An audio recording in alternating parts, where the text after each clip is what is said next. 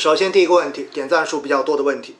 威哥又回听了去年恒生指数那一期，但是一年过去了，国内外环境变化挺大，考虑到大 A 很少三年连阳，想分散一下，配置再平衡。那么现在开始投资于香港方面的基金，时机是否合适？主动基好还是指数基好？谢谢。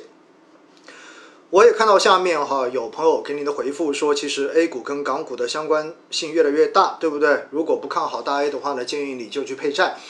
我想要告诉大家一点呢，现实中间哈，对于完全投资港股的这种产品，我自己至少在目前来看还没有发现做得特别出色的这样的产品。现实中间呢，我们知道有很多机制可以去投港股。第一种的话就是通过我们的这种南向资金，对不对？就是港股通。然后直接通过这个渠道去投资到港股市场的。那么关于这一点的话呢，大家应该在很多新发的这种混合型基金或者股票型基金里面都有看到相应的配置，比如说叫什么什么港股通，叫什么什么沪港通等等等等。那么他们中间呢，可能都会允许基金经理适当的去进行港股的投资。我也看到有很多朋友呢，也正是因为如此，所以才选择了有些明星基金经理的新产品，因为老产品可能没有这一块的一个添加。那但是我要告诉大家一点呢，往往一般这样设置的产品，作为基金经理来说，他们去投资港股，很少会去单独的进行研究，更多的是去投资那些本身在 A 股也有上市，而在 H 股也有上市的这样的公司。这样子的话呢，相当于他不用做重复的研究，只要研究一个公司的基本面，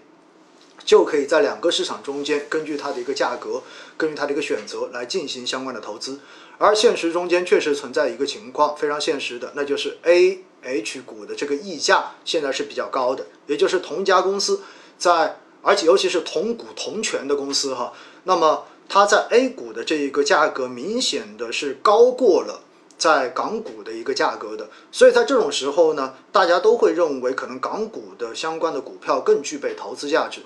那从这一点呢，我也告诉大家有个数据哈，呃，如果大家每周日晚上八点钟有关注我的这个公众号上面推送的文章，那大家应该会记得中间就会有讲到，就是说到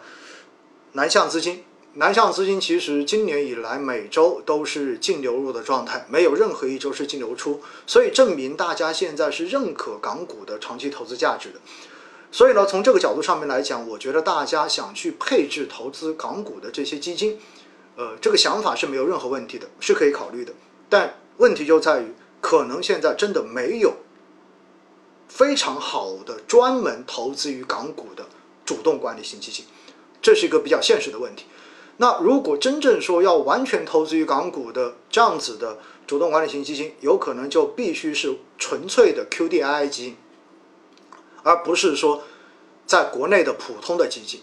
因为我刚才说过了，国内普通基金基金经理投资港股，更多的还是买的国内的这些公司，很少会有专门在国外的这些公司的。因此呢，范围其实这一缩之后，你就发现已经小了很多了。那正像前面一直跟大家强调的。被动的指数型基金和主动管理型基金最大的差别是什么？最大的差别在于，你主动管理型基金，你需要去挑基金经理，而且要去关注基金经理的很多方方面面的这种变化情况。所以呢，为了省心，其实你是可以去选择指数型基金的，因为毕竟指数型基金是不用操这个心的，你只要看好这个市场长期的发展，其实它的问题都不会太大。因此呢，对于这个朋友所提的问题啊，我的建议是，其实现在去买投资于香港方面的基金的时机，我自己个人觉得应该还是合适的。那选什么好，省心点就直接选指数就好了。而对于相关的主动管理型基金有很好业绩的，现在真的